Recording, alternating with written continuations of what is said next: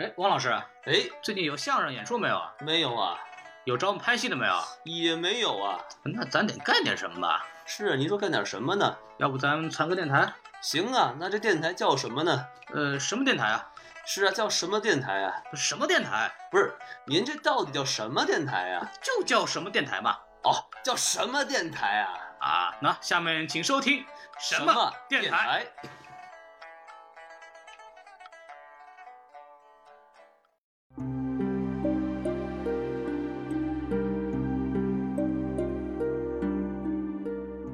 觉得看完之后，其实我最直观的感受就是说，他对女孩子这种青春懵懂，然后对爱情有那么一丝憧憬，在这种封闭压抑的环境下反向的那种憧憬，描写的其实蛮细腻的。因为它其实就是严歌苓自己一个半自传性质的一个东西，所以说还是捕捉的很精妙的。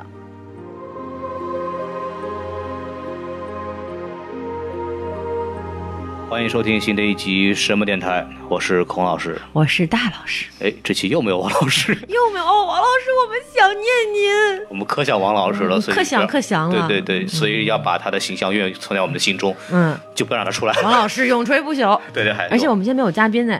就我们俩，对，没人愿意来。对对，没就就这，你看这大下雨的，这天儿是吧？对啊，你看看，对对，都淹死了。嗨，就今天我们今天为什么要录这期节目呢？也是临时起意啊。那就是因为我们看了一部很难看到的电影啊。对，确实。对，我们看到了，几乎可以说是最近一段时间的绝版。而且我们在九月二十四号录的节目，就是我们国庆档的前夕啊，所以有些电影呢，可能就看不到了。就当时我们。今天还是因为有一个别的机会，就是我们天梯这个节目的嘉宾大猩猩老师给了我们一个机会，对，我们就看到了《芳华》在上海在国庆前后唯一的一场上映，对，应该是最后一场了。对对对，然后现场冯小刚导演啊，这些人都来了，嗯，主创主创是来的最齐的一次路演，对，所有的主要演员包括黄轩在内，还有严歌苓老师以及嗯冯小刚导演。看完以后，我们还非常的激动，所以就想聊聊这部电影。因为这部片子虽然说就是延期上映嘛，但是过一段时间，我相信一定会上映的。所以我们想跟大家分享一下我们看完的感受，还有一些就是我们之前对这部电影的一些介绍和了解，让大家就是在看之前可能会有一些期待和憧憬吧。嗯，对，给大家补充一点内容。是，所以我们今天就是正式开始聊。然后现场其实说，我今天回顾起来，其实我们都很激动，特别是在映后现场的观众，整个包括冯小刚导演。自己的情绪也是很激动，就蛮激动，大家就啊，导演挺你，嗯，爱你么么哒，就那种。这不是黄轩的粉丝喊的吗？对对对，就反正就是大家都都挺支持这个片儿的，然后就包括看完之后鼓掌时间也很长，然后就大家都留下来就是听这个主创的分享啊什么之类的。对，方刚上来就我只要一分钟的掌声，嗯，然后哇，没劲儿，没劲儿，还喝。方小刚当时也是。呃，在现场讲了一些话，然后我们现场也录了一个音，我们会在节目的最后面就是来放一下冯小刚导演当时在现场。比较感慨的一些一些话语吧，对，就这些话就主要是针对就是关于关于这个换档期啊，还有一些呃录制期间的他自己的一些个人的感受吧。对对对，他感谢了很多人的，感谢 CCTV 啊，感谢是吧啊，还有党和国家呢。对对对，没有这个延期上映这个事儿，就是我们看的前一天晚上，当时新闻很多，然后传闻很多，然后原因就不猜测了啊，这个说起来。我知道一点，但是也不方便好好那个随便瞎说。那你就别说了，你在这卖什么关子呢？对，还是要还要装逼一点。对，但是但是但是就是大家。就好好看电影吧，很多事情真的不是我们能够这个最近国家事情比较多，对吧？对，是我们还是好好聊聊电影本身的事情。嗯，对，我们今天就先聊什么呢？先聊聊小说。对，因为《芳华》这个，其实在严歌苓老师在编剧之前，也同时写了一本这个同名的小说。对，就是其实也是以他作为一个当年文艺团的文工团的女兵的角度来写这些当时的年轻的时候的故事。对。然后我和大老师之前，因为因为想看这部电影嘛，之前都。其实都看过这部小说，做了一些功课。对对，然后也觉得这个小说也其实挺值得一讲的。嗯，对，就觉得这个故事，反正我们看的时候觉得还挺触动的吧。可能会或许会有人说，可能有一定的年代啊，或者是说某某一代人的集体记忆什么的。但是我觉得，就是动人的东西，特别是关于青春的故事，它其实是没有一个年代的这种没错存存在。就是说，任何一代的人，只要是好故事，看了他们其实都会感动。那当然，加上特定的时代背景跟一些历史时期，它可能会带来一些不一样的体会。或者是没错震撼，但是故事本身还是很动人的。我先简单说一下小说内容啊，它跟电影首先就是比较像，就是以萧穗子这个本人的这个作为当时文工团的一个女兵的角度来讲述这件事情。回忆回忆的这种感对，觉，来，然后涉及到了我们片中的几主要的人物，就是大家可以预告片里看到刘峰啊，黄轩扮演刘峰啊，嗯包括其他的一些女兵，对。对比你就你怎么那么多女兵，你怎么就记住了黄轩这个刘峰啊？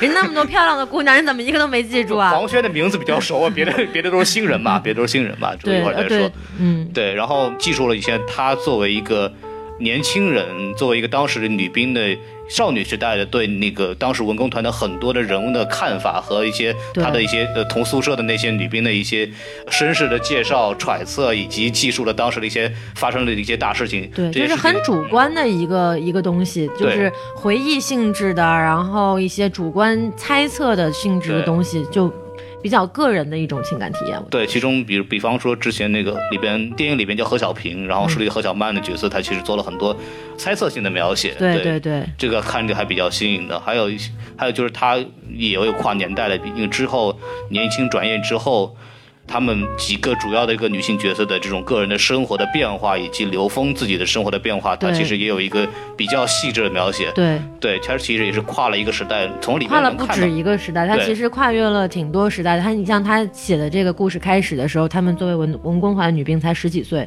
对，然后一直写到了就是小说的结尾啊，就是我嗯就剧透了啊，小说一直写到了刘峰去世，所以说哦这个是相当于可能有前后有五十年左右的这个跨度，所以说书里边最晚是到二零一二年吧。对对，就是刘峰去世，去世那年对，对所以说这个时代跨度还是相当大的。这里边你也能看到很多，就是反映我们刚刚说的反映时代的一些。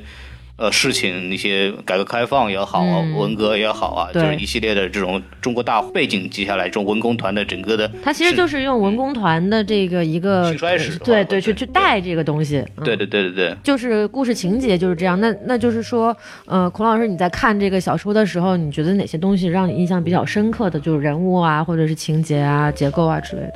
我觉得就是首先从，因为我没有怎么看过，我没有看过严歌苓老老师之前的小说，然后我只看过他小说改编的几部电影，就像张艺谋的。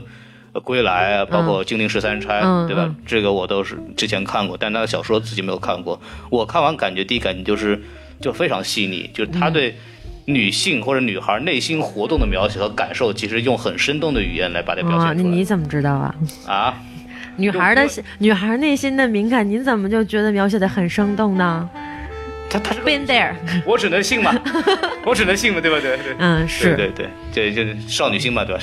是，孔老师他承认，就是说他觉得看这部小说的时候，少女心特别的萌动啊。不是我的少女心，听着好奇怪。他刚才不就是这意思吗？没有，就是你能，就是怎么说？因为作者是个女性嘛，对对对她她的自己的生活经历为基础来写的东西，是比较细腻，对，所以能看出来，就女性视角来怎么看待一些，比方他们饿肚子或者吃坏肚子或者怎么样那种那种描写是嗯很生动，其实也带着点幽默的。对对对，包括女兵之间的这些，他讲女兵之间的关系的这些小的心思，挺微妙的这种东西。对，其实是很有意思的一个东西。嗯嗯，就是举个例子，其实这也是电影里边一个比较关键的一个事件吧，就是，呃，这里边那个刘峰，刘峰这个角色，就因为特别喜欢一个叫林丁丁的一个女兵，然后就是对她非常非常好，最后终于就是说。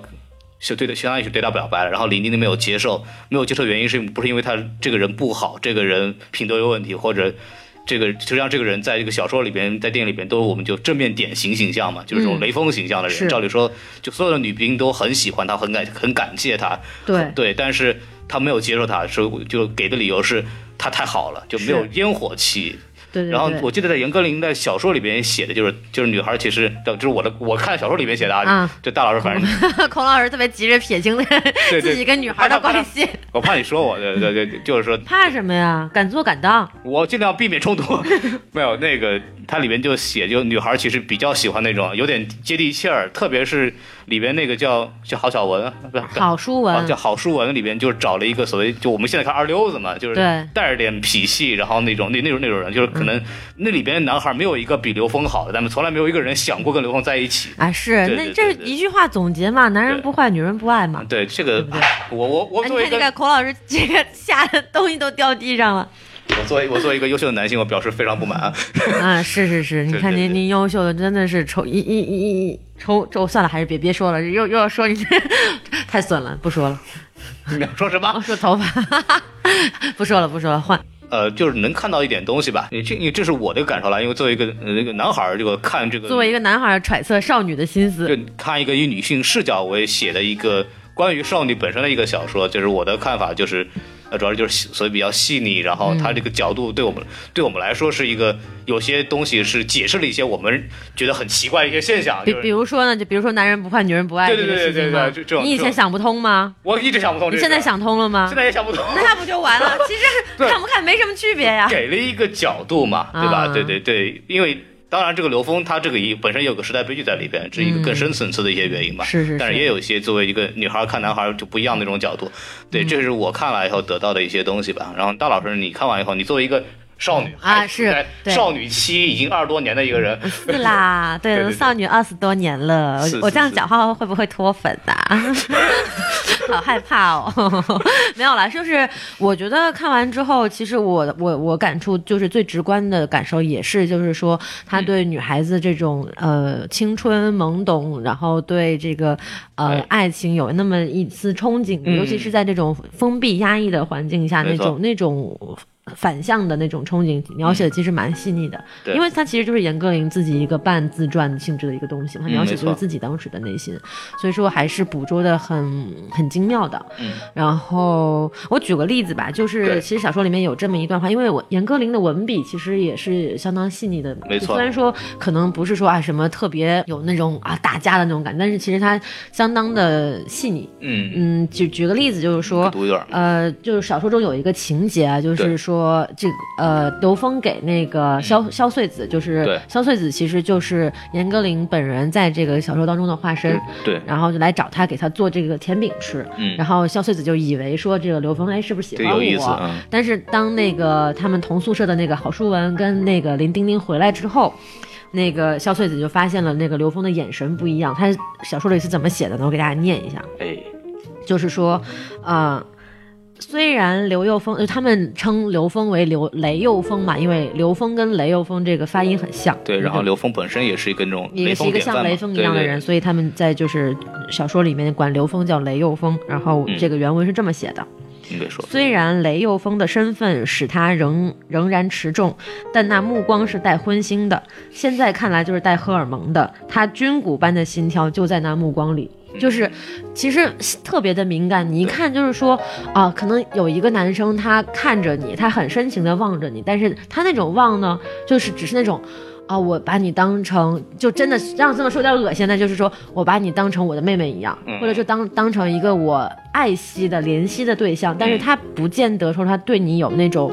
就是男女之间的那种爱情的那种冲动，嗯但是这个目光，他描述的说是带荤腥的、带荷尔蒙的，其实就特别的敏敏感的捕捉到了那一种带有欲望性质的那种凝视。所以你们是能，就女孩是能看出来的，能啊，特别明显。其实就是说，嗯，可能男生，我觉得我不知道他们有时候能不能感觉得到，但是但凡有个男生对女孩子有意思的话，其实女孩子特别很容易一下子就感受得出来的。嗯。哪怕你不说，哪怕你觉得你自己装得很像，但是其实上就是有的时候一个眼神、一个动作都能看得出来的。嗯。嗯，对，所以说我就觉得他这这部分描写特别的特别的细腻，就是孔老师已经精准的捕捉到了这个 少女情怀啊，我觉得不错，哎，什么是不错，迈出了非常重要的一步，迈上哪一步？迈迈向面对自己内心的重要一步行。行行行行行，少来这套啊！再举一个例子，就是说，呃，后面剧情里有一段就是那个刘峰带这个林丁丁去看他打的这个沙发，嗯，然后呢，这个林丁丁进去之后发现，哎，地上有烟头，啊就说了一句：“好啊，你抽烟。”然后严歌苓在这里写了一句说：“女人管男人抽烟之类的事，就是自己不把自己当外人了。啊就这个其实评价也是相当精准，就是说，嗯一般你说男生抽烟或者什么的，谁管你关我屁事儿啊？最多走远点嘛，对吧？对吧？就自己走远点，不抽二手烟就行了啊。然后，但是你上来就说，哎，你别抽烟，就这种带有一种关切的那种情绪在里面，就仿佛是那种，哎呀，抽烟不好，你你别抽烟，我心疼你，就这种感觉。嗯所以说就会给人带来一种啊错觉。当然，这个就是后面引发一个重要事件的一个契机了。对对对对对所以就我举这些例子的目的是在说什么？就是说严歌苓对于捕捉这种。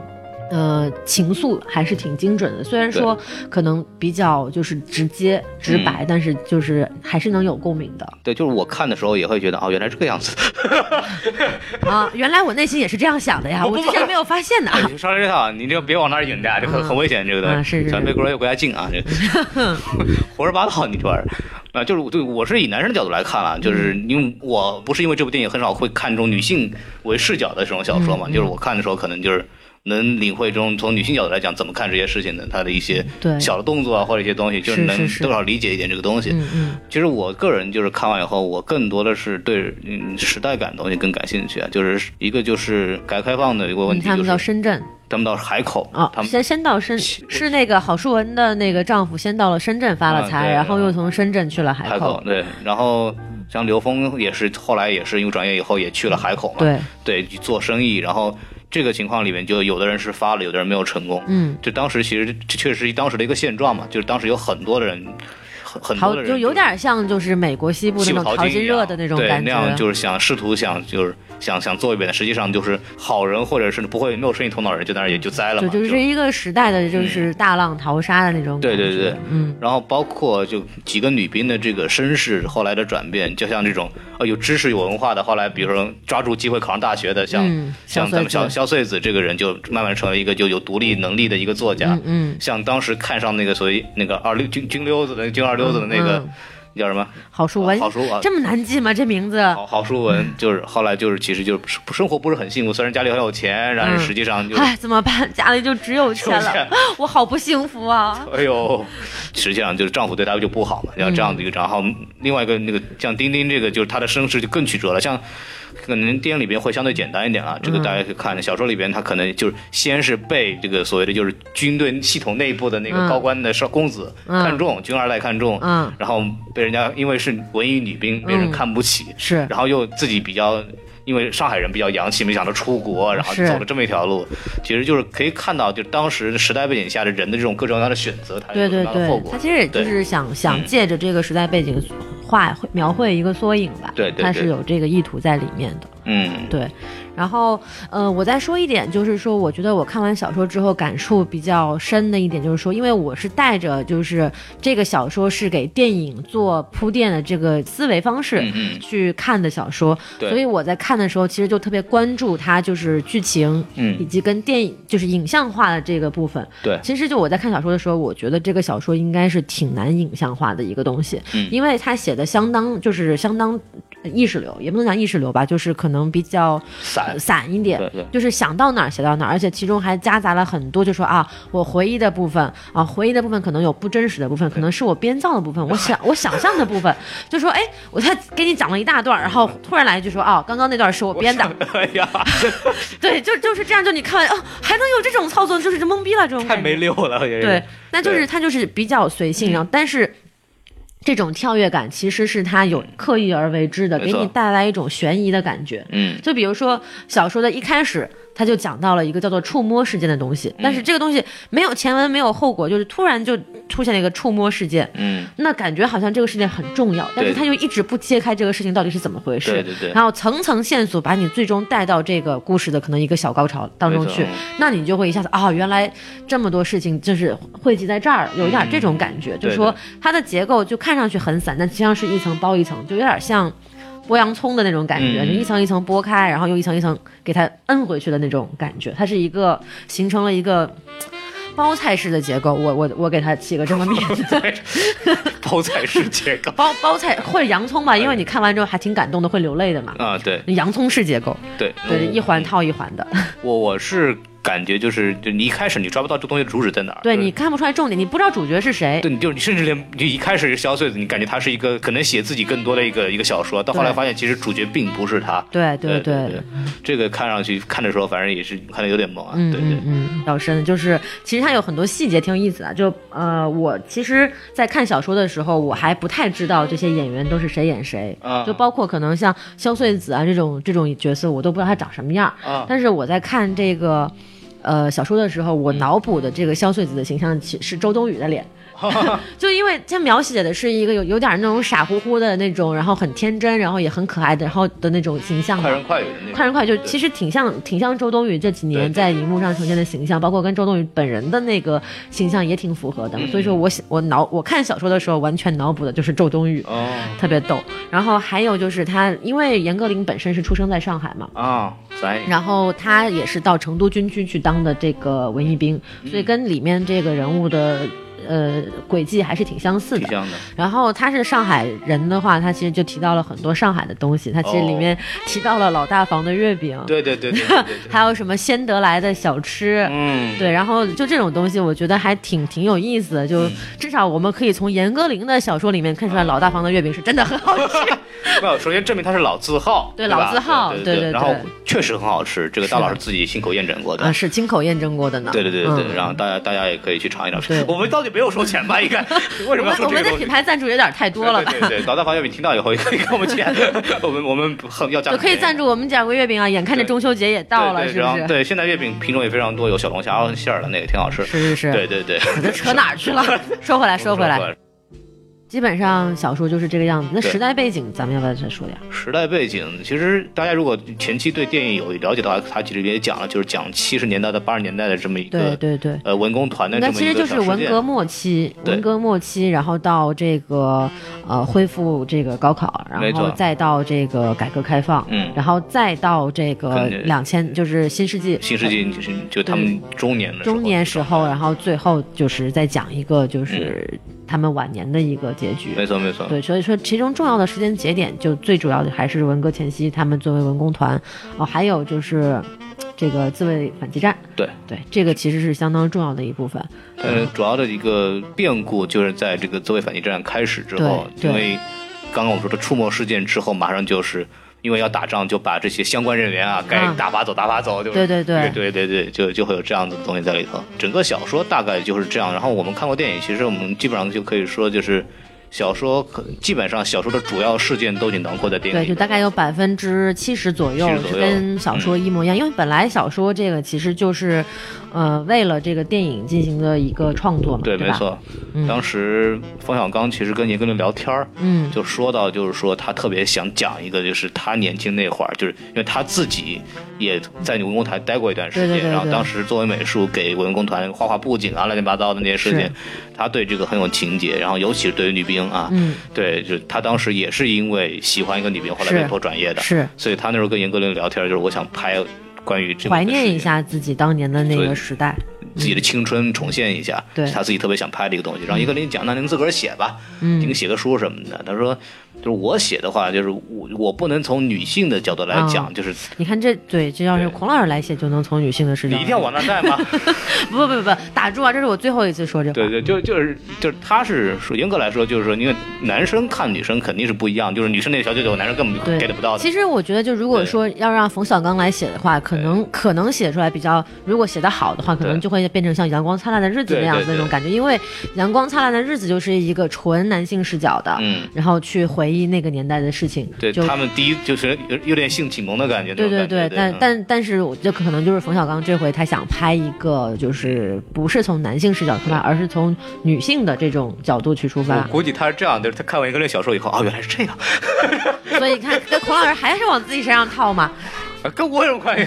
嗯 不是我，我就是说，从男性看，他可能当时这么这么想的，但是从女性角度来讲，他们怎么去看那些男兵呢？其实是也就是他其实看完以后会有这样的一个想法。嗯嗯嗯，对，所以当时找严歌苓来写，然后他说我还想拍拍成一个电影什么的，嗯所以严歌苓就把先把小说给写出来以后，然后再自己再把它改编成一个剧本，所以这个编剧就是严歌苓自自己本人。对，严歌苓本身就是她的写作风格也是那种画面性比较强的，嗯。因为他家庭背景里面有他父亲好像是个编剧，啊，对，然后他在过往的这个十几二十年的从业经历当中，也是参与了非常多的编剧以及这个他自己的著作的电影改编，对，所以说他在描写这个画面上其实是挺纯熟的了。嗯，就大家去看这个芳华的小说，其实就能看到她很多画面描写，包括人物的相貌描写什么嗯。的，其实都特别的，嗯、特别的有画面感。就描述这个刘峰的这个外貌的时候，简直我我相信你哪怕不知道这个人是黄轩演的，但是你看完那个描述，你也就立马想到的就是黄轩，嗯。就嗯，那种感觉。它里面说到描写里边，其实一开始对这个文工团整个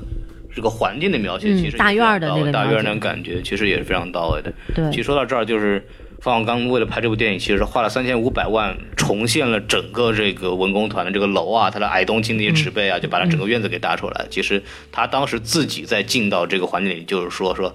当导演太好了，嗯他可以，他就任性的就还原他自己想要的这种场景。是是是，对，这个其实就是说白了，就这个电影还是他们作者是两位作者本身的一个情怀之作吧对。对，就说完小说，我们再来说说电影。就是说，呃，除了说现在这个档期的问题之外，大家可以在爱奇艺上其实可以看到，就是《芳华》电影拍摄的纪录片啊、对对啊，叫做《我把芳华献给你》。哦。这个其实就是这句话也是出自于冯小刚的那个《我把青春献给你》的那本书，对，我记得开头他还是用用了他自己的一段一段文字，开头跟结尾都引用了让黄轩读了，对。对对对，是这样的，就是说，大家其实可以通过那个纪录片窥探到一部分这个电影拍摄的过程，就包括他们就是花那个三千五百万嗯。去。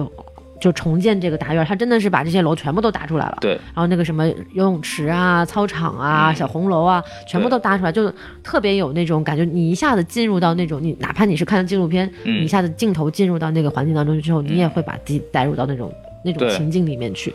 嗯，没错，就是那部纪录片，其实除了这个就是环境的话，其实还里边介绍了一个里边非常重要的一个东西，就是实话实说讲，我不知道这个片子最终上映之后会被剪成什么样子，但之前里边其实。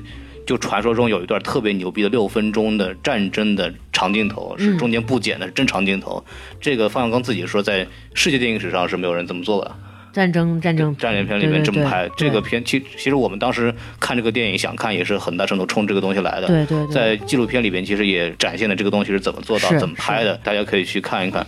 然后其实更多的就是我里边更多的展现就是其实我感触最多的是冯小刚自己本身的热情，是就他去跟演员讲话的时候，那种表现出的那种情感和他对演员的那种感觉，他是挺全情投入的。非常非常投入。然后，特别是就是里边介绍的，就是这部电影，首先就是没有一个除了黄轩之外吧，可以说就没有一个很有名的演员，对，除了嗯都是新面孔，全是新面孔。然后为他当时姑娘们都是从北京舞蹈学院挑出来的，还有什么总政歌舞团、啊，总政歌舞团都是舞蹈演员对，。我记得得当时在微博上其实有一个小小一个小风波，就当时芳华选演员有一个小微博，就是说整容脸不要。啊，然后演唱要达到专业歌手水平，对然后就是流行歌手不要，对要美声什么东西，就要求还是挺高的。当时其实，在行业内部还挺挺挺受关注的。嗯，然后挑出来这演员就就是大家看的纪录片或者预告片也知道，确实是很很很天然的一一些一些很漂亮的小姑娘。嗯，嗯 很漂亮小姑娘。哎，孔老师到到这儿动心了，你看，就拿就只记住了人是漂亮小姑娘，结果名字还是没记住，名字还是只记住了黄轩。你看你这冯导的心思都白费了，有没有？对我我们我们是看演演演演员演技的嘛，对吧？啊是是是，我们是专业的影评电台没有是这样。就刚刚您说这个长镜头在电影史上没有，其实我刚刚想到了对，它可能不算电影，但是在《权力的游戏》啊，的这一季当中，就是那个波龙他用那个大的那个巨型十字弩去射那个龙的时候，啊那一段就是战争场面的表现，也是使用长镜头的。对，而且其但就是具体里边怎么拍，是不是剪过我不知道啊。就是说还有但是就是那个呈现出来的效果，其实也是相当的震撼。对，还有一段就是之前那个野人进进军那个什城城堡的时候，对，然后也是有这么一段东西，长镜头还挺漂亮。嗯，但这一段我们因为现场也看了，确实是很不错。是，对就是对我们就是说，为什么说长镜头这个事情呢？就是第一，它确实是就是影片中的一个很大的亮点，嗯，对于情绪啊、剧情其实都相当的就是有意义。对然后我们包括我们自己感受也好，还有现场一些就是其他媒体的朋友出来，也都是说这段长镜头给他们留下了很深的印象，然后其实很感动。然后另外一个就是什么呢？就是仿佛这个长镜头在这一两年被提的特别多，对，就说啊，好像什么事儿来一个长镜头就特别牛逼了。这个事情我们在就是今年奥斯卡那期的时候也聊过，对，就什么拉拉烂的也长镜头，那赴汤蹈火也长镜头是吧？还有再往前推鸟人就更不用说了，整的就是伪长镜头对，然后但是就是好像此时此刻我们再提长镜头又显得有点俗，但其实不是这样，就是说这个长镜头它真的不是为了炫技。它确实是给剧情起到了一个很好的服务跟支撑作用，它把你在那种战场上一个人无助，然后你周围的情况观察不到，然后包括你的战友的牺牲都有集中表现在那里。反正那一段我看的是哭成狗了。我真我是真的哭成狗在那儿，你啊，对就你你那段哭成狗，对对，然后而且那段完了之后，就紧接着一段就是一段歌嘛，一段哎革命老歌，就是英雄赞歌嘛，就是其实真的就是煽情煽的挺狠的，对对，嗯。这部电影其实我我自己也哭了大概一两回吧，确是是是，所以说就是真的还蛮感人的这一段，这个电影，冯小刚导演一直来讲，其实在煽情方面做的还是很很熟练的啊。之前在最早以前，那张涵予拍的那个《集结号》，就是已经证明了，就是首先他能拍战争片，对然后完了，一九四二就直接就是一个从头苦到底的一个是。一个一个东西。对对对，当当时引发了观众的很多这个那个反抗性的那种抗争，对，嗯。然后包括这一部，其实整个的这个就是所谓的剪辑上啊，包括他从他有各种手段吧，其实给你玩的各种各种套路玩的各种煽情的套路，对对对，玩的很熟练。大家如果泪点比较低的，我觉得应该很容易被感动到。就就你如果带入到那种情绪当中去了，还是挺挺感动的。对，然后其实里边还有一个东西，我还挺想说的，就是演员这个事儿，嗯，就是啊，当然很漂亮，很漂亮。然后嗯特别是那些姑娘穿的不是很多的衣服，在那跳舞的时候。呵呵呵，对，就是那看出来，这些姑娘首先就是确实是受过专业训练的舞蹈演员，人家本来就是专业舞蹈演员。对，就非常棒。你就可以看到，就是真的跳的时候，那个这个大腿肌肉啊，这个东西，哎，嗯，哎，就是你看您就光光住大腿了，对 对，就就特别好，啊，特别好，嗯对，就是您看出来，这个确实练家子，就是像回那回事儿。是，对对，跳演员，那可那那，但是人打快板不比您，对 对，快板那个确实有点尴尬。对，但是但是那打的没毛病，没毛病，嗯，没毛病。对，他包括那个整个人的这个状态，因为我们也看过一些老的视频资料，就是那个演员在战场上面就鼓劲儿啊，那些哎文工团该做的那些时候，那个表情都很到位，就是很有当年那个感觉。其实，嗯因为之前看纪录片里面也有讲，演员可能从八月份就开始，嗯开始进组集训，从因为演员基本都是新人嘛，所以基本上就像我们准备话剧一样，从读剧本开始，是，然后开始做叫角色揣测，然后再训练跳舞，特别请当年的一些老前辈、老文工团的演员过来对对对，教他们那些。还把那些舞蹈重新都排重新排了一遍，嗯。这个像可能请黄轩来，也是因为他有舞蹈基础嘛，是。所以我们电影看完以后，我觉得完成的非常好，对，然后觉得还是呃，如果特别是就是我们那种爸爸妈妈那一辈儿的人，就特别有这种军队情节或者有文工团情节的人看，还蛮有感触的，应该会很有感触，还原度还是非常非常高的。是是，然后包括整整个这个氛围的构造，这些因为很早就开始集训，所以他们的嗯集体性、化学反应还是很强的。对特别是里边有一段就是特别纪录片特别讲的就是这个。我们的何小平这个角色，嗯。从演员开始，就是冯导就说，哦，你你们要带头鼓励他，对。在生活当中，在戏里边都要鼓励他，是，为了想试图营造这个，就他他在这个角色需要营造的那种被排挤的感觉，没错没错对对对，让演员更好的进去。所以说，可以看出来，就冯小刚对这个东西非常认真，而且他是很好的去准备了这些东西，而且演现场那些年轻演员虽然没有演过戏，但是表现的也非常好，也很努力。对对对，还是一部非常有诚意的作品的，这不是一个胡逼乱造的一个典型国产片的这种状态。是是，咱们在这儿吹的，会不会又让大家以为我们拿了什么红包呢？我们真的没有我们我们还没有资格拿红包呢。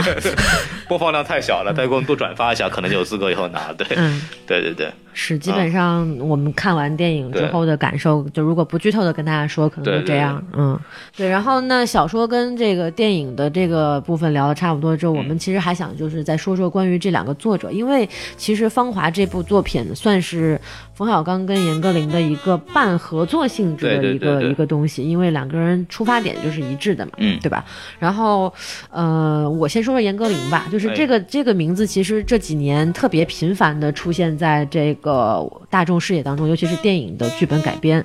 就我们可以刚刚刚孔老师也提过了，像呃《归来》啊，然后《十三钗》啊这些，确实，而且而且这些作品的年代上都非常近。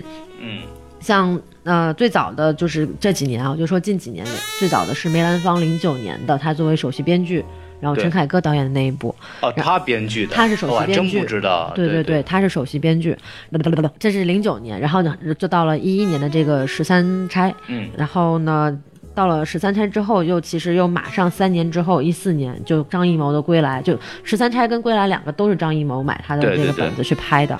然后其实这两部也也是为数不多的张艺谋这几年被大众认可的片子了。嗯，对，就是有严歌苓的剧本做打底，还是有一定的保障的。然后再来一四年过后到今年，又是过了三年，就是《芳华》，就所以说你很少看到有这个哪个华语作家。的这个作品能这么频繁的、密集的被搬上大荧幕，我觉得这个跟严歌苓本身就是她这种女性视角啊，或者说她对这种时代的敏锐捕捉是分不开的。对，对，而且加上她确实她改编出来的作品反响都还不错，那他肯定就想说，哎，那我也来改编一下，拍一下他的东西。那其实最早严歌苓在影视界这个改编剧本啊，做编剧崭露头角是什么电影？是那个九五年的那个《少女小鱼》。哦，这部作品其实也是他自己个人比较早期的一个作品。然后呢，最初这个作品是被谁看上了呢？是被李安看上了。そうですか。那李安是我们安叔，真的是华语，真的是这特别牛逼可以说严歌苓的其实比较早期作品就已经受到电影导演的眼青了。对，因为他二十出头的时候，就是对已经就是受到了这个作品受到了关注。嗯，然后这个《少女小鱼》的导演是张艾嘉嘛，然后这部电影出来之后，在台湾就拿了一些奖， 哦，然后慢慢他就在这个方面就拿什么什么加州帝国，好恐怖、啊。对这个这个梗，这个梗你说了，大家知道是什么？我们推正好推荐一部电影嘛，那个叫什么来着？纯纯洁心灵 之什么演艺圈什么东西的那个呃。豆瓣二点零，大家很容易搜到的啊。是是是，对，然后他就是拿了这些奖之后，就开始在编剧界就崭露头角了嘛，哦对，就这个样子。然后包括之前李小璐出名的那部作品《天域》，然后也是九九年的一部电影，那个里边有李小璐的这个啊，这个哎很值得一看。天域嘛，对吧？大家想想天体，哎，对不对？对，什么什么乱七八糟天体没没没没错嘛，就、啊？对，吧天？天天体嘛，天体嘛是是，哎对，嗯就是说他的作品，就是我们如果去回顾的话，还是在不管是华语的这个文学界呢，还是说电影界，都还是有一定地位的。所以说，大家可以关注一下这个女作家吧。OK，嗯，对，就冯小刚，其实我我要来讲的话，就是那就先不用多说嘛，就大家都这个应应该是近相当熟悉了。近可能快二十年来左右，大家最熟悉的平板音最熟悉的一个导演。是那当然，早期的时候，就我们大家比较熟悉，因为他的一些叫冯氏贺岁喜剧，对。对葛优大友演的一系列的这个、嗯就比较逗。我我就记得，我记得，我就记得，我特别特别小的时候，就在那个应该是央视六台吧，就那个有话好好说嘛。啊，张艺谋不是还客串了那个民工的那个，就 俺后哥想你就，我对那个印象特别深。对，对然后我爸也特别喜欢冯小刚。对，就是冯小刚，就是早期的这种贺岁片，大家很多，但是他其实最早之前，其实他并不是想拍贺岁片的这么一个人。嗯，对，当时也拍了，比方说像像一地鸡毛啊、冤家父子这样的，就是当带有一种批判、讽刺的一种一种电影，但是他好像连拍了那么三四部吧，都不让播。对 对没办法，大导演也要吃饭赚钱呢。对对对，然后他就那转念一想，我们就找王朔是吧？就嗯拍了这一系列的大家都比较熟悉当年冯小刚、王朔也是关系特别好，对其实都刚一个圈的。嗯，刚刚他们说到这个林歌苓的作品就比较受导演青睐，其实王朔其实也是一个典型的对对对对对，被比较喜欢受导演改编的一些作品，像《顽主》啊，就对就一系列没完没了啊，乱七八糟这一系列东西都是有这样的这个被被比较关对对，注的这个有点他们大当年那些大院子弟文化的那一代表圈。的这个东西代表。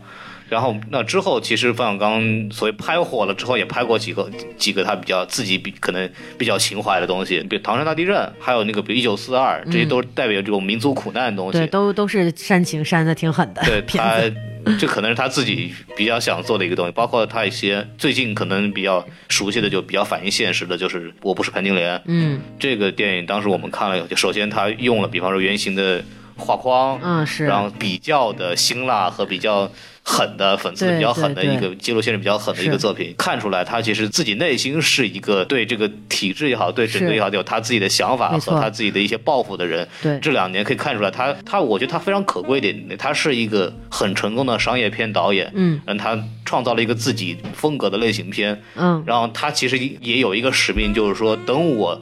赚够钱，等我在这个圈里边能站住脚的时候，我要拍一些我自己想拍的东西。他其实其实一直以来都还是在做这样的事情，就是说冯小刚，我们可以看到，就第一，他这几年很高产，对，我们熟悉、耳熟能详的几部片子，其实都是近五六年的事情，没错？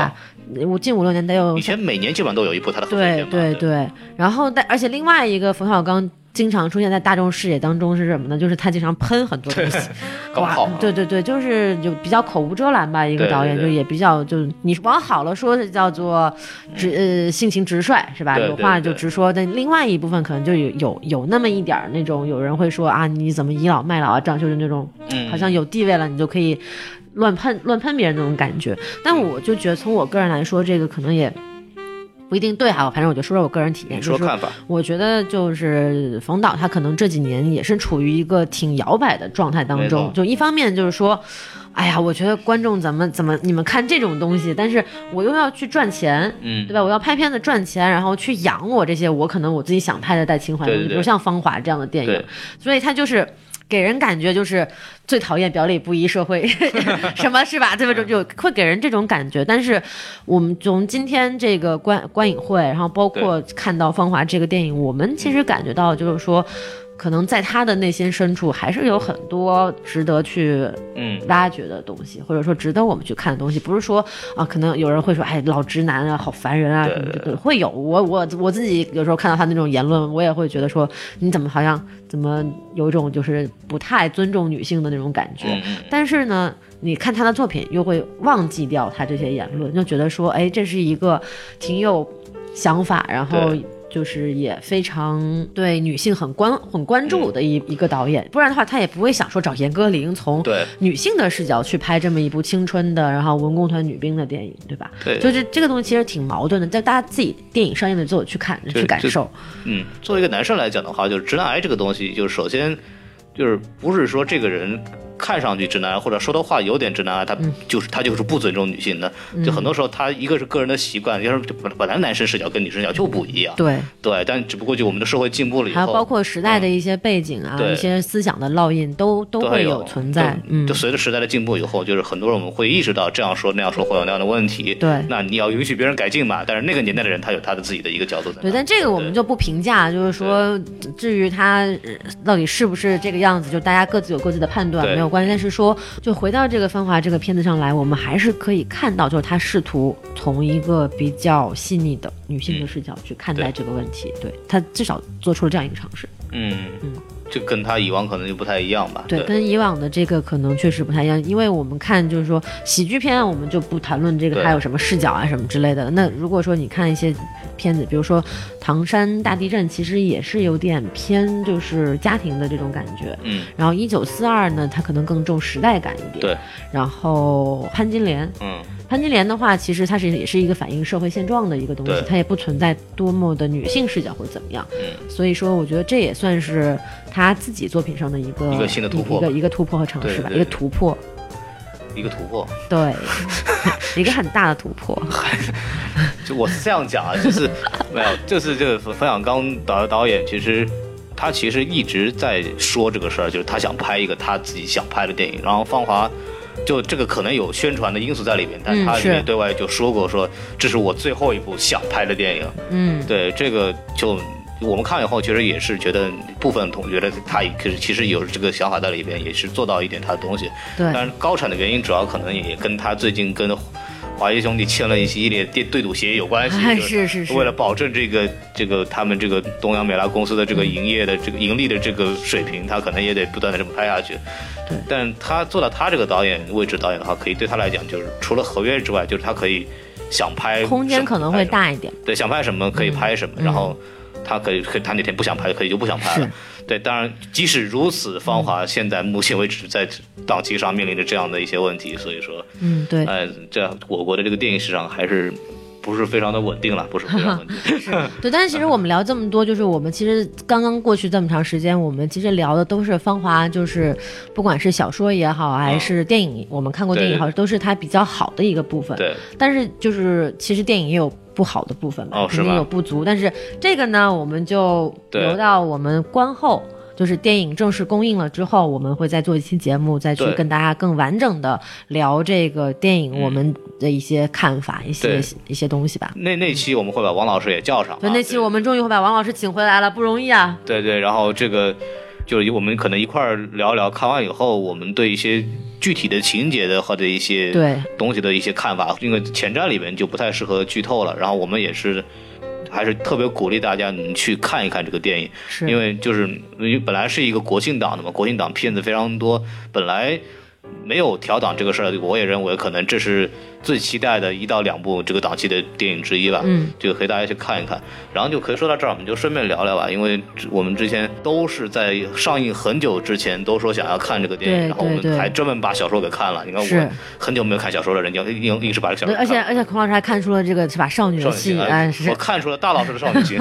是是是 没有，没有，就是就是我们可以我们就聊聊嘛，就是正好给大家说一说我们当时为什么会被这个东西给吸引去看这个东西。嗯嗯，大老师孔老师先说每次都是我先说，对我一般把锅扔给别人，没有我我我先说吧，其实就我很老实，我很老实，我第一次嗯，我第一次知道芳华是因为冯小刚说他要拍这个电影，是。啊，这个就不用讲了。第二个就是因为我在洛杉矶看电影的时候，因为那边当地那些人在播中国电影的时候，之前会放一些华语电影的预告片，啊然后我就看到了《芳华》在美国的预告片，对，当时就有其中有一个就是洗澡的镜，头。洗澡。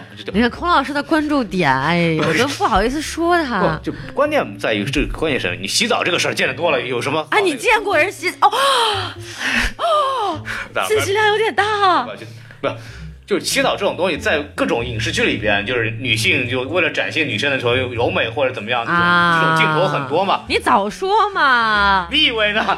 那你说，哎，我是洗澡吗？我见得多了，我哪知道你真的是什么什么地方的洗澡啊对？对，还什么地方洗澡不是洗澡吧？不是，就是影视作品里面有很多展现嘛，这个就、啊是就对，在这里边就是一个年轻的女孩，就是在澡堂子里边，那个时代澡堂子里边还是，嗯然后现在也有澡堂子，那个时代就基本都是这样嘛。有什么？我们我上大学的时候还澡堂子呢。你那个时代你比较老嘛，对吧？滚！我上大学的时候那可都是自己浴室。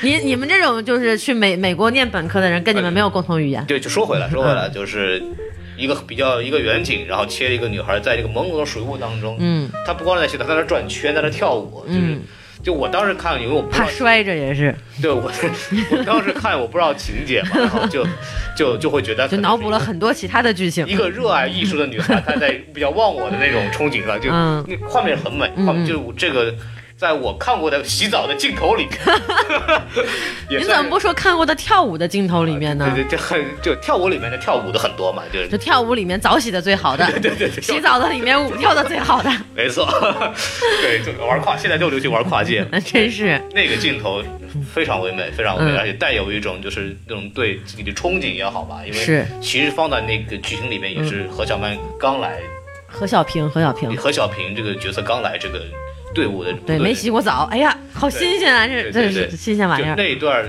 我就单看那一段儿非常美，然后包括他后面有一系列这种，呃，这种升格镜头，就是他们嗯准备备单乱七八糟，就是整个的这种预告片里营造的是一种很唯美的氛围让我感觉这是一部应该质量挺高的电影。然后冯小刚能拍这种类型的东西，我还挺新鲜的。我觉，得就一个大直男拍一个这么细腻的片儿，对对对对对然后就就仿佛孔老师穿上了裙子一样，在那转圈儿，我我在我刚在脑补我这个镜头，一下就不美了。哎呀，没有，是这样。刚孔老师描述这个东西的时候，其实我就想到了《美国往事》里面那个詹妮弗·康纳利主演的那个 Debra，她在那库房里面跳舞的那一段，就是那个面条嘛。就 Noodles，她要去偷窥这个少女跳舞那一段，其实是我看过的所有的关于跳舞的镜头里面最美的。嗯，对，但是他没洗澡嘛，他没脱衣对啊。对对那那里面其实也好看吧？那里面其实也有，就是也有就是少年偷窥少女洗澡的镜头，然后里面他也有这个就是脱衣服的镜头，嗯，但是我觉得那个美感可能跟这个还是不太一样的。对对对，对，就那那种毕竟是一个可能是更遥远一点的，对你来说，不管是文化上的也好，还是时代上的也好，可能更遥远一点。但是这个这个镜头对于我们来说，首先我们在国产片里面比较少看到这样的东西，对比较艺术化的对于人体的这种一种表达。第二就是说，它可能。对我们来说，文化上会更亲近一点。就是虽然说我们这个年纪的人不太可能经历过当时的事情，没错，但是你多多少少都会有这样的一个概念在你的脑子里面，所以说嗯，当你看到这个东西、这个画面的时候，它所带来的那种情感的变化，跟你嗯多少人奉为经典的《美国往事》的那个跳舞的镜头，可能还是不一样。因为我们之前看过一些东西，我们也嗯对这个时代有一些了，包括从我们的父辈那里去了解一些这样的东西。其实，其实某种程度上是描述的就是我们父辈或者更早一点那那批人的这个青春往事。父也就是父辈了，不会再更早了啊嗯差不多啊对对对。大老师，你还有你你除此之外，你还有觉得你当时为什么那么喜欢这部电影？啊，我还以为你你我只是补充你，你说完了吗？我说完了除了你就你就是期待预告片，我我就是因为这个。哎，我还以为你有什么高深的理由呢呃。就没有。首先，冯小冯小刚电影的冯小刚导演的电影我都会看。嗯啊，对，因为因为从贺岁片开始，我就很喜欢他的整个这个给感觉嘛。嗯然后，一九四二包括潘金莲，可以看出他是一个很有思想的导演，很有抱负的导演。是这个之前我也讲了。嗯对，对我来说，那最直观的理由就是那个预告片确实确实吸引到我了。嗯嗯对对对对，然后大老师你来说吧，对，嗯，我其实个高深点的，我我也没说什我这个，我也我也没有什么高深的东西，就是我我对这个片子期待可能更多的还是比较就是个人的一些感、哦感受吧。说出你的故事，对，就少女心嘛，对对不对？就是这种什么暗恋啊之类的。哎呦哎哎呦哎呦哎呦哎呦，对，没有了。其实是这样，就是因为这是一个讲以文工团为主线的一个故事。那嗯文工团这些女兵呢，又都是跳舞的。没错，但我我本人其实就是从小是练舞蹈的，就可能看不出来啊，就是你哎我我们现在没那个气质，看不见，不是看不。对，但是我我也是从小从六岁开始，五五岁不到六岁开始跳舞，一直跳。哦你练的是那个 breaking 还是？我跳的我跳了我跳过民族舞跟芭蕾，啊，那其实跟那些演员跟演员差不多，几乎是一样的。然后我跳了十年的舞，到呃初中毕业，到十哦十五十六岁，所以其实这十年对我来说，对我影响挺大的。这十年嗯跳舞的经历，因为呃我看到那些就是预告片里面，包括现在这个成片里面那些女兵。压腿啊，哎练功啊，转圈儿啊，包包括翻跟斗、前桥、后桥、空翻，你都行吗？我我都行啊。现现在不行了，现在给我们翻老师。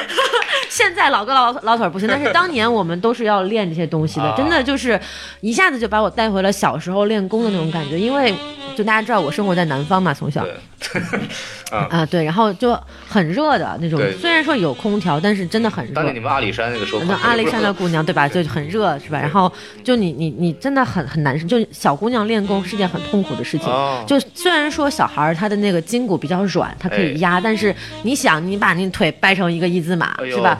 再小的小孩儿他也是会痛的，嗯他也会很难受的。但是你没办法，你必须要去就要去拉你的筋，还有包括绷脚。哎，嗯，还有包括就是你要转圈，就是我其实平衡能力不太好，我当时转圈儿就老被老师骂，就说你怎么就转的不稳，啊。就就我们在那个《芳华》的纪录片里面可以看到，他就就是有这个女兵转圈，还有啊，其实电影里面也有，就是何小平刚来的时候，他就是那个转圈给大家看嘛，嗯那个其实是非常非常非常需要功夫的。啊，你包括那舞蹈转圈，我们都知道要留头嘛，对不对？啊你为了好看，你那个头要是你身体几乎要转了可能三分之二圈之后，你的头啪一下再转过来，哦，他就把脖子给裂了。落枕了。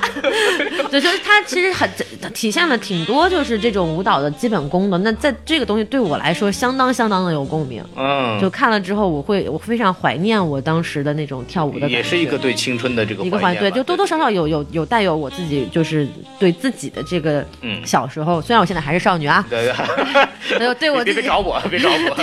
对我这个其实就是小时候的这个东西的回忆，它包括我自己，其实因为我家里也有亲戚，包括我爷爷也是军人嘛，啊，那也是为国家做过贡献的人。对，那那这种就是军旅题材的这种这种东西，对我来说本身也有一种就是天然的这种亲切感在里面。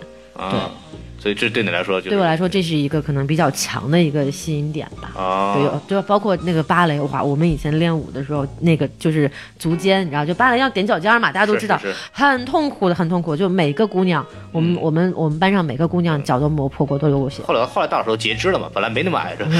是，对，哎是啊，还还换过肤呢，是吧？这都磨破了，然后就得不得不再换一层皮是吧？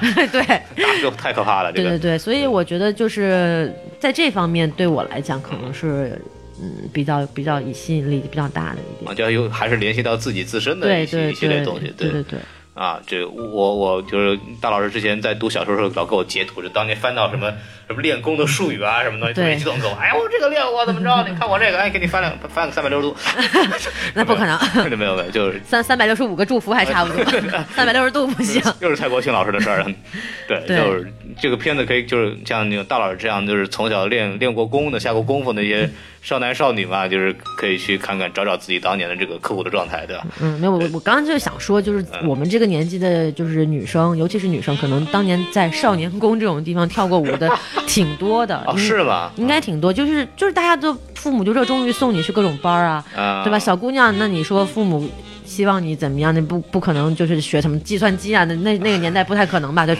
学相声啊，对，下对，反正就是因为跳舞可以练练身形嘛，练气质嘛，所以很多妈妈都会希望说，像让小姑娘，你不一定跳十年这么长时间，可能两三年、五六年，你去练个功，对练练形体。所以说，我觉得挺挺多人都会有这样的经历的。大家想象大老师这样有有气质什么的，要去练跳舞是吧？哟哟，切克闹，我这样的气质都是那个时候练出来的。别别练了，别练了啊，，不行，好危险。太危险了。我小时候因为没没叫没练过这个东西，我小时候都是就弹钢琴，每天坐着。哇，你看看孔老师这弹钢琴呐，你瞧瞧，那，打快板的手啊，这里挨着嘛是。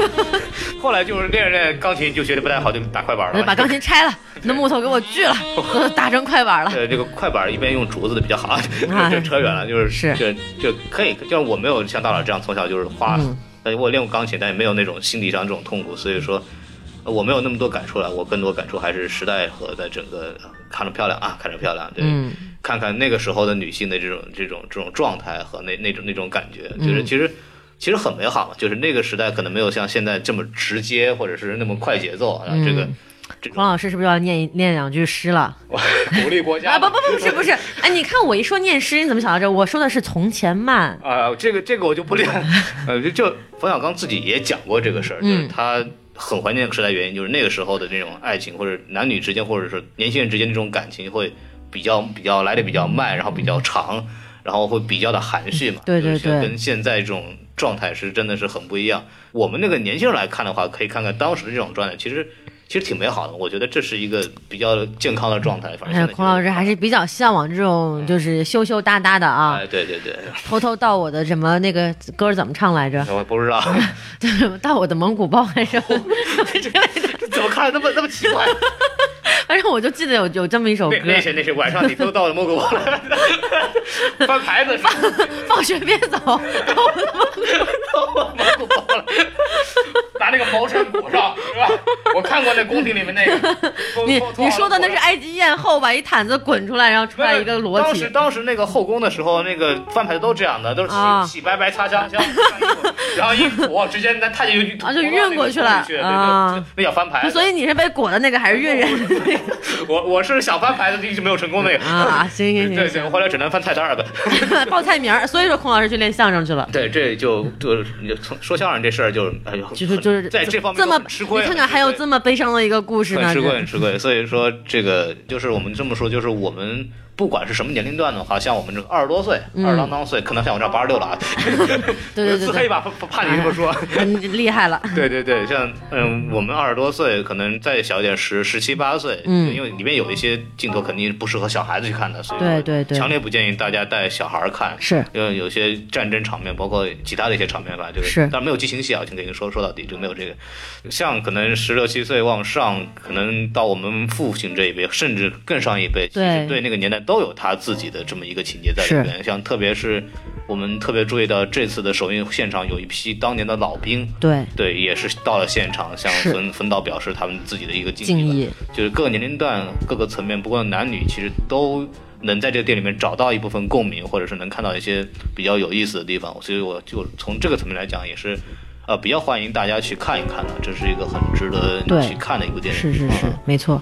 我们其实就是在首映现场，就是那些老兵起立的时候，我们也其实都挺感动的。对对对，就所以说在这儿我们也是向老兵们就致敬。对，向老兵致敬。对应该说是每一个国家对战后老兵的这个善后都是一个存在一个问题的。社会各界人士也对这些老兵应该有一个关注度。大家看完电影以后，可能也会有这样的一些想法吧。对，嗯其实刚刚说说的老兵，其实就是说《芳华》这个原定的这个上映档期，九月三十号，也是我们刚刚有不久的一个我们国家自己的烈士纪念日。哦，就这个日期，其实也对于这部《芳华》这部电影来说，也是有一定意义在的。嗯就是说，也是包括了，就是像这些曾经为国捐躯也好，就现在还这个健在的这些老兵也好，是表达了他的一种就是敬意吧。对，嗯，这部电影之所以被撤档的原因，其实跟这个也有关系，这个也是挺讽刺的一件对，事。具其实具体我们我们真的不知道是原因是什么，对对因为我们也没什么人知道。但是我们可以肯定的是，它不是炒作。对导冯导今天在现场其实也澄清了，就是说这个事情真的不是说啊，因为票房啊或预售怎么样去对换档，而真的是有一些可能就是比较无奈的客原因吧。对，因为我们也，嗯，大老师之前也做过宣发，我们也认识现在正在做这个，包括《芳华》和其他同、同时同国庆档这些片子，他们这些宣发人员真的很辛苦，为了这些电影能够如期的跟大家上映，所以这种临时的撤档。对他们宣发团队本身是一个极大的摧残，所以不太可能做这件事情。是，其实我们也挺挺心疼的，我们做宣发的那些小伙伴的，就是对我，我们像之前那个，我们经常来我们节目讲疫情那个杰铁老师，自己也是做这个事情的。这两天根本就没有时间跟我们聊天什么的，完全就是从八早上八点钟到第二天晚上一点钟一直在工作。是是，所以就是是大家，这就是电影宣发这个事儿很尴尬嘛，因为它一部烂片你要把它，你还要把它卖出去，然后一部好片你可能不受关注，你还要你要把它弄得很好，就是很容易被人说没无良。但是这整个事情它它是个生意，然后它需要、也需要花大量的大的功夫和人力去想办法让大家看这部电影，所以说。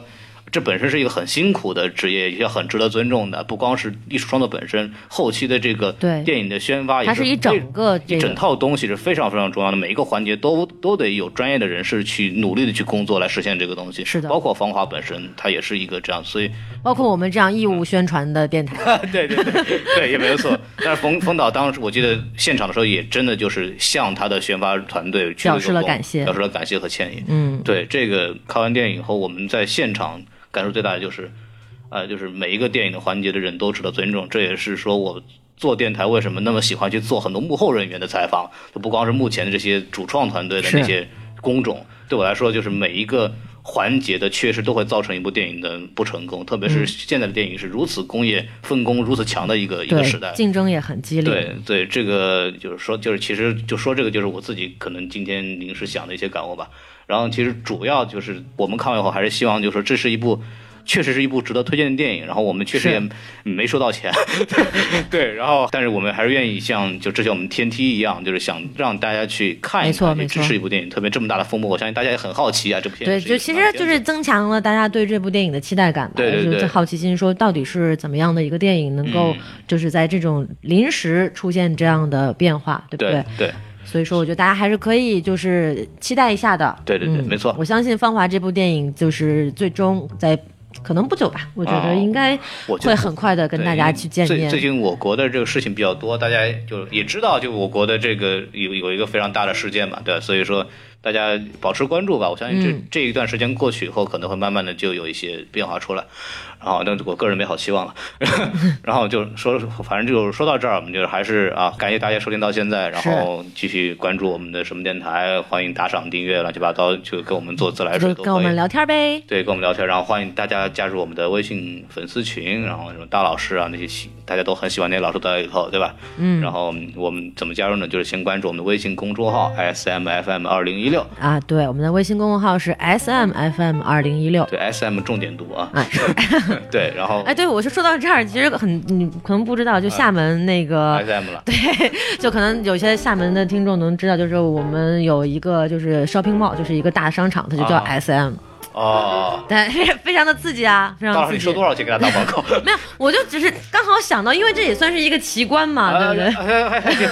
这这这个还好吧？就对就扯得有点远，就是说回来呢，就是说还是希望大家就是保持关注这部电影，我们也会在后面的这个节目里边就专门做一个正就看完之后的影评的这个东西。对对对，我们还会再去聊一下这等部。在电影上映之后，可能纠纠集王老师的也等人，嗯，对究极等人，对王老师等人，对我们一块儿聚众影评。对一块儿聚众 非法聚众影评一下这部电影。谁说非法了？我们是合法聚众影评。对我们是国际足联。啊，好了，好了不废话了，你 说个结尾还说不完了。对对对，然后就是还有就是我们在今天这期节目的那个片尾音乐之后会放一下洪峰岛当时在呃上海的首映礼现场说的说的一些话吧，然后大家如果有兴趣可以听一下。然后今天节目就到此结束了，然后感谢大家收听，好，感谢大家，拜拜。拜等等一下。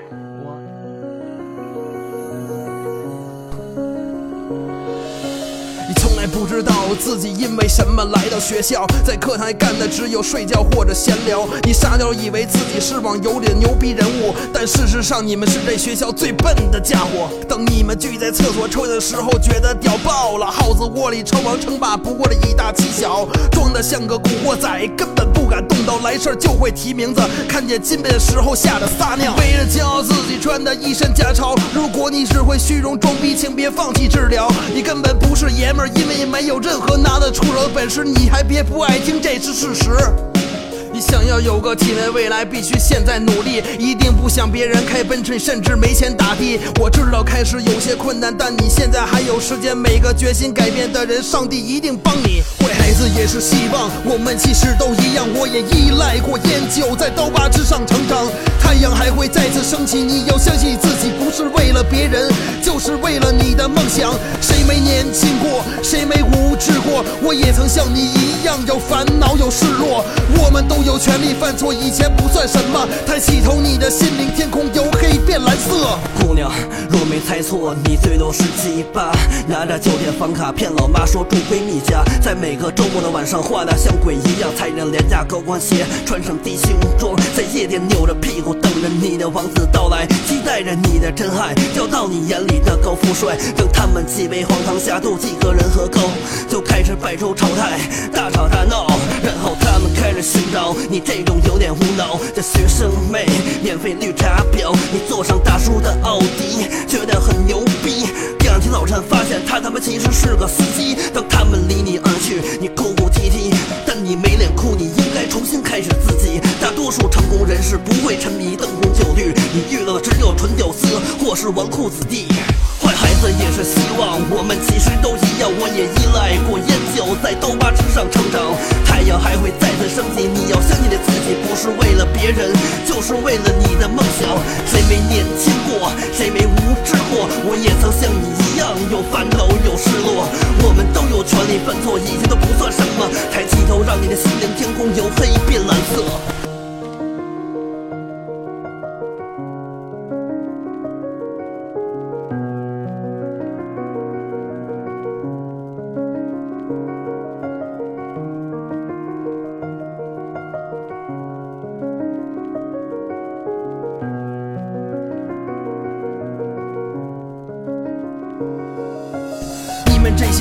说唱歌手 MC，看看这些年轻人，再看看你们自己，如今甚至不能够养活你自己，还在别人脑子里塞满脏东西。在当年我没受到正确的价值取向，也引导你们到了错的方向。抱歉，我对自己不能原谅，社会有黑的一面，但是我们没有理由堕落的成长。我希望你听到这首歌时，可以回到教室，听老爸老妈的话，对老师不再仇视，知道身边的人对你有多重。告诉他们你也学会了关心和宽容。如果你喜欢这首歌，给父母也分享，跟他们讲新街口组合和别人不一样，让他们关掉凤凰传奇，以后听说唱，让他们的头也跟你一起晃。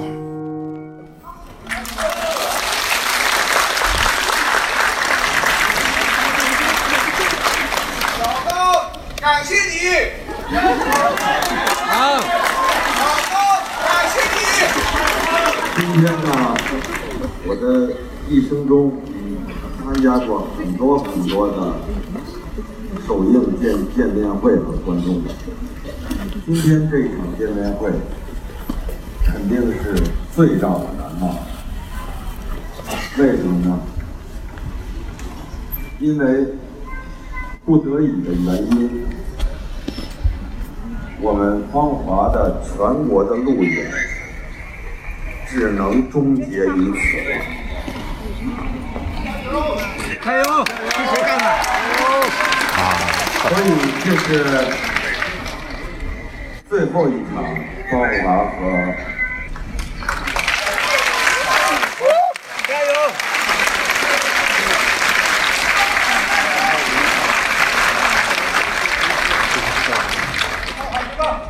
是最后一场，芳华和观众见面。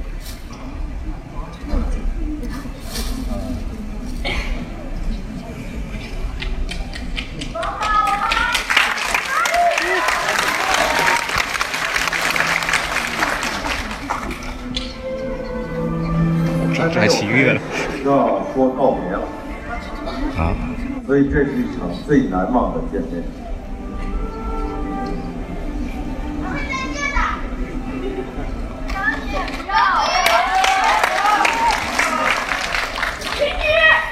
最近呢，从昨天开始，网上流传了很多的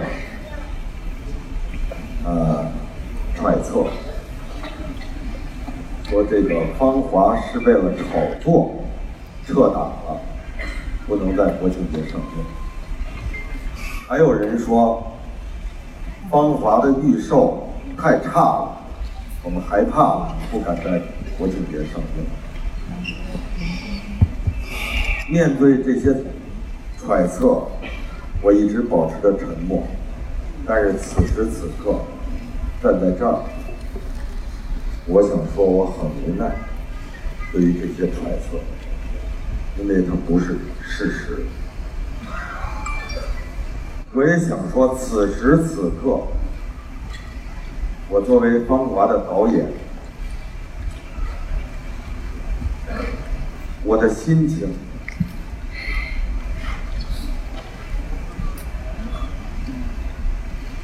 有些悲壮。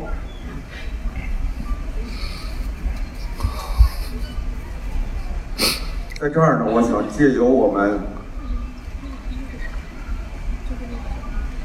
现场的一千多位观众的口，转告你们身边想在国庆节来看《芳华》的朋友，代我向他们表示歉意。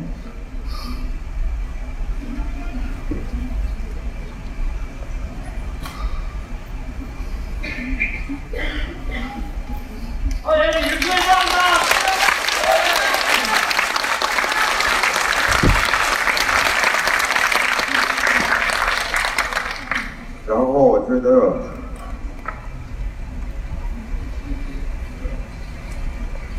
最对不起的是那些买了预售的票的观众朋友，那些都是对我对《芳华》这部电影最忠实的影迷，他们在第一时间去买了预售的票。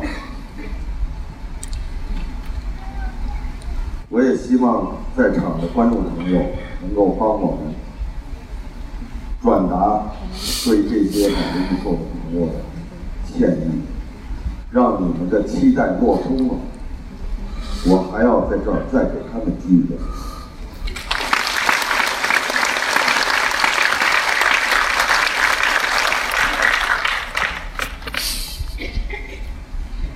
嗯，我们会，呃，我还要向我的发行宣传的团队，叶宁总，跟波总，因为突来的变故，你们两天两夜没有睡觉。来应对和善后由此造成的一切，我给你们鞠躬。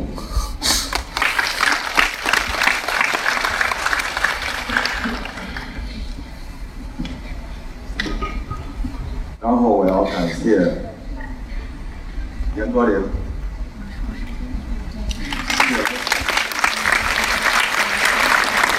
一部这么好的小说，亲自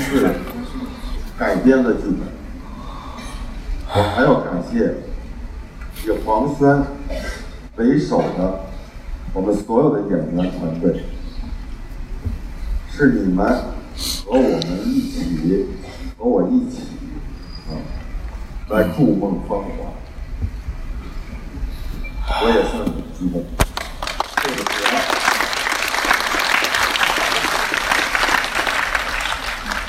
我们的这些新人，在他们踏入大大银幕的时候的第一个作品是《芳华》，他们集中训练了四五个月，然后又拍了几个月。啊，本来我是想陪着他们绽放，我是想给电影界输送一些最新鲜的血液。呃，让你们跟着承受这一切是不应该的。但是我认为，我们所经历的所有的困难、挫折，都是为了渡《芳华》这部电影，渡《芳华》里所有的英雄。